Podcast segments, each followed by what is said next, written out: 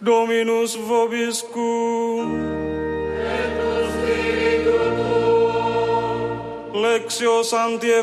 Wir hören das heilige Evangelium nach Lukas.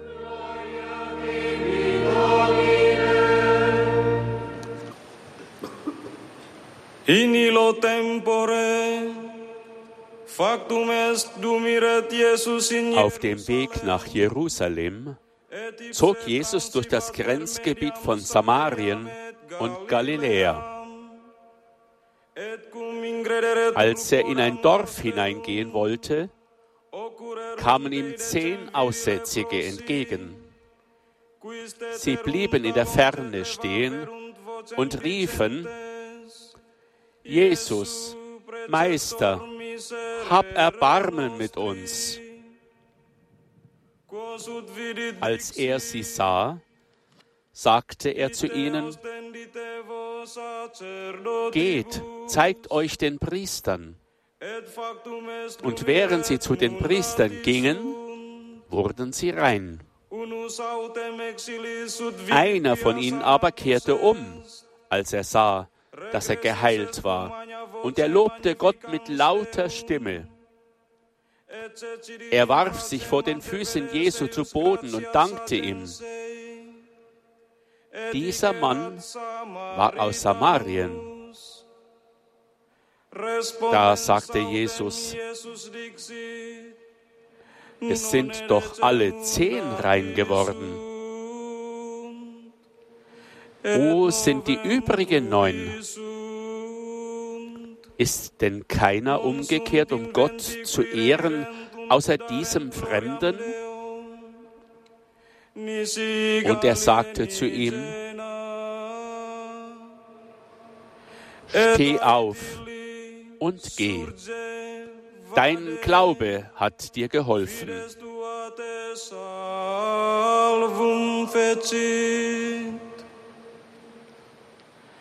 Verbum Domini.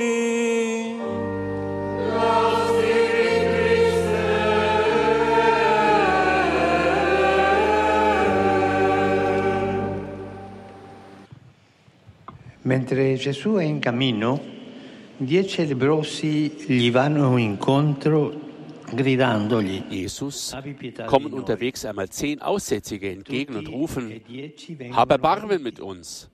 Alle zehn werden geheilt. Aber nur einer von ihnen kehrt zurück, um Jesus zu danken. Er ist ein Samariter, eine Art Heretiker, würden wir sagen. Zunächst gehen sie alle gemeinsam.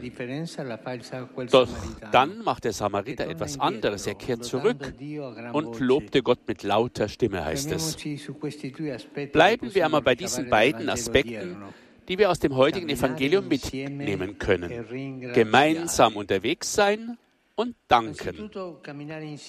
Erstens einmal gemeinsam unterwegs sein. Zu Beginn der Erzählung besteht kein Unterschied zwischen dem Samariter und den anderen neun. Es wird einfach von zehn Aussätzigen erzählt, die sich zu einer Gruppe zusammenschließen und gemeinsam zu Jesus gehen. Lepra war, wie wir wissen, nicht bloß ein körperliches Übel, um dessen Ausrottung wir uns auch heute noch bemühen müssen, sondern auch eine soziale Krankheit. Denn damals mussten Aussätzige aus Angst vor Ansteckung außerhalb der Gesellschaft leben. Daher durften sie keine bewohnten Orte betreten. Sie wurden auf Abstand gehalten und an den Rand des gesellschaftlichen und auch des religiösen Lebens gedrängt. Indem sie zusammen unterwegs sind, bringen diese Aussätzigen ihren Protest gegen eine Gesellschaft zum Ausdruck, die sie ausgrenzt. Und halten wir einmal fest, der Samariter, auch wenn er als Heretiker, als Ausländer gilt, bildet mit den anderen eine Gruppe. Die gemeinsame Krankheit und Gebrechlichkeit lassen Barrieren fallen und jede Ausgrenzung überwinden.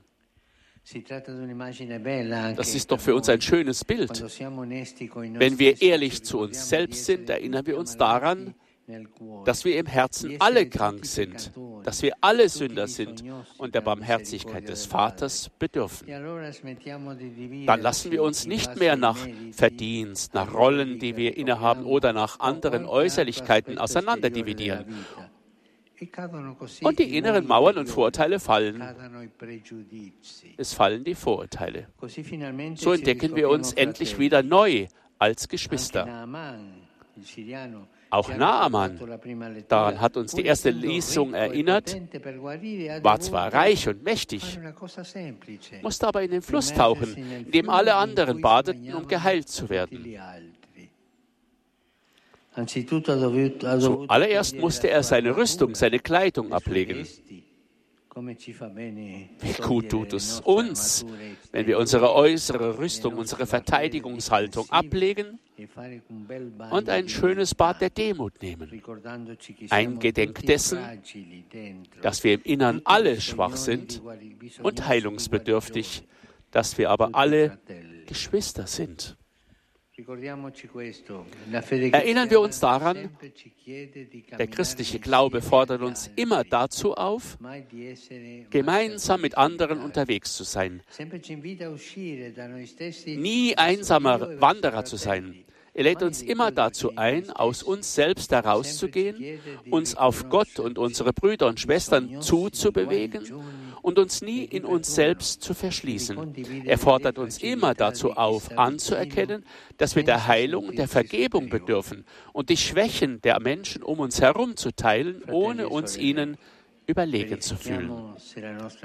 Brüder und Schwestern, prüfen wir, ob wir in unserem eigenen Leben, in unseren Familien, an den Orten, an denen wir arbeiten und die wir täglich aufsuchen, fähig sind, mit den anderen zusammen unterwegs zu sein, zuzuhören, der Versuchung zu widerstehen, uns in unserer Selbstbezogenheit zu verbarrikadieren und nur an unsere eigenen Bedürfnisse zu denken. Gemeinsam unterwegs zu sein, also synodal zu sein, ist auch die Berufung der Kirche. Fragen wir uns, inwieweit wir wirklich offene und integrative Gemeinschaften gegenüber allen sind, ob wir Priester oder Laien in der Lage sind, zusammenzuarbeiten im Dienst des Evangeliums. Ob wir eine einladende Haltung einnehmen, nicht nur mit Worten, sondern mit konkreten Gesten, denen gegenüber, die weit entfernt sind und allen gegenüber, die sich an uns wenden und sich aufgrund ihrer schwierigen Lebenswege unzulänglich fühlen. Geben wir ihnen das Gefühl, Teil der Gemeinschaft zu sein oder schließen wir sie aus? Es macht mir wirklich Angst, wenn ich christliche Gemeinschaften sehe, die die Welt in Gute und Böse, in Heilige und Sünder einteilen. Auf diese Weise fühlen wir uns am Ende besser als andere und grenzen viele aus, die Gott in seine Arme schließen möchte. Ich bitte euch, immer einbeziehen, immer einbeziehen, sagt der Heilige Vater, in der Kirche wie in der Gesellschaft, die immer noch von viel Ungleichheit und Ausgrenzung geprägt ist. Schließt bitte alle ein, vor allem heute, wo Scalabrini ein Heiliger geworden ist. Denken wir an die Migranten in besonderer Weise. Es ist, ihre Situation ist ein Skandal. Noch weit mehr. Die Situation der Migranten ist fast kriminell. Ist ihre Situation lässt sie sterben vor unseren Augen. Und, und, und wir, die Anrainer des Mittelmeers, haben den größten Friedhof unter uns. Das ist Schande, eine Schande und Sünde und ein Verbrechen. Denken wir doch an die, die uns brauchen. Denken wir an die Lager, e wo sie gehalten werden wie Sklaven. Diese Heiligsprechung sollte die Migranten ganz besonders in uns in Erinnerung rufen. Nehmen wir sie auf wie Brüder und Schwestern oder nutzen wir sie nur aus? Das ist nur eine Frage. Der zweite Aspekt ist Danken. In der Gruppe der zehn Aussätzigen gibt es nur einen, der, als er merkt, dass er geheilt wurde, zurückkehrt um Gott zu loben und Jesus seine Dankbarkeit zu zeigen. Die anderen neun werden geheilt, gehen dann aber ihres Weges und vergessen denjenigen, der sie geheilt hat. Vergessen wir nie die Gnade, die Gott uns schenkt. Der Samariter hingegen verwandelt das Geschenk, das er erhalten hat, in den Weg eines neuen Weges. Er kehrt zu demjenigen zurück, der ihn geheilt hat, er lernt Jesus von nahem kennen. Er tritt ein in eine Beziehung mit ihm. Seine Haltung der Dankbarkeit ist also keine einfache Geste der Höflichkeit, sondern der Beginn eines Weges der Anerkennung. Er wirft sich Jesus zu Füßen. Er vollzieht also eine Geste der Anbetung. Er erkennt an, dass Jesus der Herr ist und dass er wichtiger ist als die Heilung, die er erfahren hat. Das, liebe Schwestern und Brüder, ist auch für uns eine wichtige Lehre, für uns, die wir täglich in den Genuss von Gottes Gaben kommen, aber oft unseren eigenen Weg gehen und dabei vergessen, eine lebendige Beziehung zu ihm zu pflegen. Das ist ein, wirklich eine hässliche geistliche Krankheit, wenn man alles für selbstverständlich hält, auch den Glauben, sogar unsere Beziehung zu Gott, was so weit gehen kann, dass wir zu Christen werden, die nicht mehr wissen, wie man staunt, die nicht mehr wissen, wie man dankt, die keine Dankbarkeit zeigen, die die Wunder des Herrn nicht mehr erkennen können. Und so denkt man am Ende, dass alles, was wir jeden Tag erhalten, selbstverständlich sei und uns zustehe. Die Dankbarkeit, das Danke sagen können, führt uns hingegen dazu, die Gegenwart des Gottes der Liebe zu bekennen und auch dazu, die Bedeutung der anderen zu erkennen und die Unzufriedenheit und Gleichgültigkeit zu überwinden, die das Herz Herz verunstalten.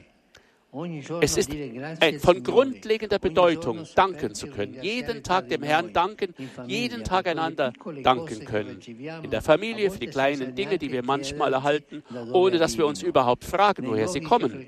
An den Orten, die wir täglich aufsuchen, für die vielen Dienste, die wir in Anspruch nehmen und für die Menschen, die uns unterstützen. In unseren christlichen Gemeinschaften für die Liebe Gottes, die wir durch die Nähe von Brüdern und Schwestern erfahren, die oft im Stillen beten, opfern, leiden, mit uns zusammen unterwegs sind. Bitte vergessen wir nicht dieses Schlüsselwort. Danke. Nie vergessen, Danke zu sagen. Die beiden heute heilig gesprochenen Heiligen erinnern uns daran, wie wichtig es ist, gemeinsam unterwegs zu sein und danken zu können. Bischof Scalabrini, der eine Kongregation für die Betreuung der Auswanderer gründete, war der Auffassung, dass man im gemeinsamen Unterwegssein der, der Auswanderer nicht nur Probleme, sondern auch einen Plan der Vorsehung sehen sollte. Gerade wegen der durch Verfolgung erzwungenen Migration, sagt er, hat die Kirche die Grenzen Jerusalems und Israels überschritten und ist katholisch geworden.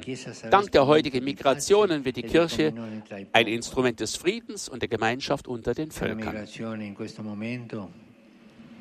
Wir haben zurzeit so eine große Migration, sei es hier in Europa oder auf der ganzen Welt. Eine Migration, die unser Herz öffnen sollte. Vergessen wir vor allem heute nicht die vertriebenen Ukrainer, die Geflüchteten, Scalabrini besaß Weitblick. Er blickte in die Zukunft auf eine Welt, in eine Kirche ohne Schranken, ohne Fremde. Und der Salesianer Bruder Artemide Zatti war ein lebendiges Beispiel für die Dankbarkeit. Von Tuberkulose geheilt, setzte er sich sein ganzes Leben dafür ein, anderen Gutes zu tun und die Kranken liebevoll und zärtlich zu pflegen. Es wird erzählt, man habe ihn einmal gesehen, wie er den toten Körper eines seiner Patienten auf seine Schultern lud.